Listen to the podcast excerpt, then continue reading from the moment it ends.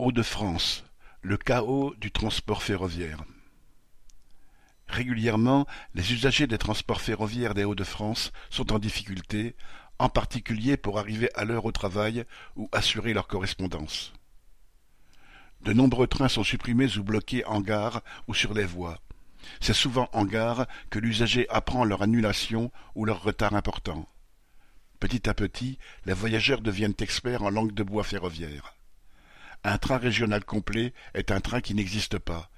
Une difficulté d'acheminement du matériel signifie qu'il manque le conducteur ou le contrôleur, ou, par exemple, l'autorisation de circuler sur une voie. Et quand, en début d'année, sur les Hauts-de-France, la SNCF avait décidé un plan adapté de transport, cela signifiait une réduction des trains circulants. En 2022, sur cette même région championne des retards et annulations, plus de onze mille trains assurant des liaisons régionales ont été annulés à la dernière minute.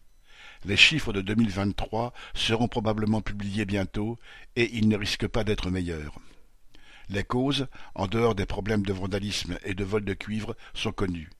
La SNCF ne prévoit plus de réserve d'agents de conduite ou de contrôleurs. Il suffit que l'un d'eux tombe malade et le train ne circule pas. Celui qui est appelé pour le remplacer vient parfois de plus de cinquante kilomètres.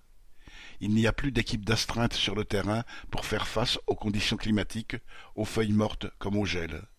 Chaque incident, un bagage abandonné ou une panne sur un train engendre une série de complications sur l'ensemble du réseau. La décentralisation et la multiplicité des centres de décision, séparés les uns des autres, chacun étant responsable d'un des problèmes techniques, ont ajouté de la complexité. Les gares, les trains et les voies ont été mis dans des entités différentes. Mais cette gabegie, la colère des usagers et les difficultés croissantes pour le personnel n'empêchent pas la SNCF de profiter des clauses du contrat avec la région Hauts-de-France pour faire des bénéfices. Ignace Rabat